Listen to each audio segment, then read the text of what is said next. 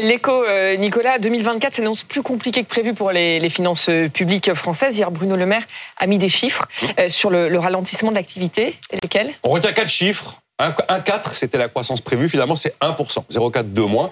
4,4%. Le déficit prévu, on va essayer d'y arriver. Zéro, zéro hausse d'impôts, 10 milliards de nouvelles économies. Pourquoi cette situation? Ukraine, Chine qui ralentit, Allemagne en récession, dit Bruno Le Maire.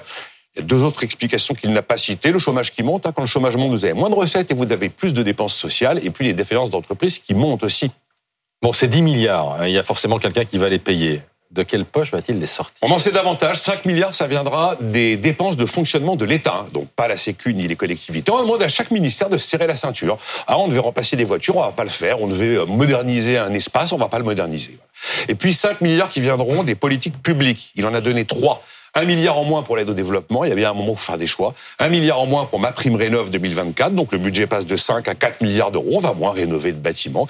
Un milliard de moins pour les opérateurs de l'État. Les opérateurs de l'État, ça s'appelle Business France, France Travail, l'Office national des forêts, le CNRS, le CEBA, l'INSERM, enfin tous ces gens-là vont devoir également mmh. faire des économies. On est purement sur le coup de rabot parce qu'il y a un orage devant nous. Coup de rabot, il y a un orage. L'orage s'appelle agence de notation qui pourrait dire que on n'est pas aussi bon que prévu et qui dégrade notre note. Du coup, la dette qu'on place, elle coûte plus cher et la facture de la dette augmente. C'est un peu comme le ménage qui dit ah ben chérie, on a un petit coup dur cette année, donc on va repousser la rénovation du cabanon et on va pas changer le lave-vaisselle. Et c'est pas plus que ça. C'est pas une grande réforme de l'État. Voilà. Encore faut-il avoir un cabanon. Voilà, l'espoir. Ça, ne concerne pas tout à fait tout le monde. Mais... Oui, bah voilà. L'espoir de Bruno Le Maire, en fait, c'est de s'en tenir avec des mesures prises par décret pour ne pas aller jusqu'à la loi de finances rectificative au moment des européennes, qui oblige à passer devant le Parlement, à dégainer un 49.3 voilà. En tout cas, 10 milliards d'euros, on n'a jamais vu une annonce aussi importante sur un seul exercice budgétaire. Le gouvernement a promis de ne pas augmenter les, impôts, c'est tenable?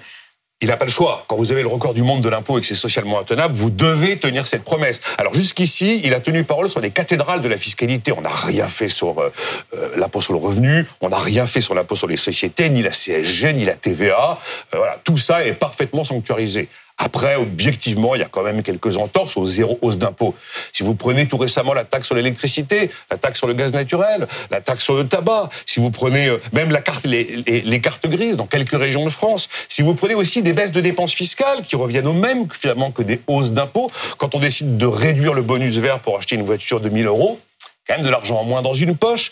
Quand on allège les cotisations au-delà de 2,5 SMIC, c'est de l'argent en moins dans une poche. Depuis hier, on entend les mots austérité et euh, coupe dans les politiques vertes. Voilà un peu le résumé de la situation. Merci Nicolas.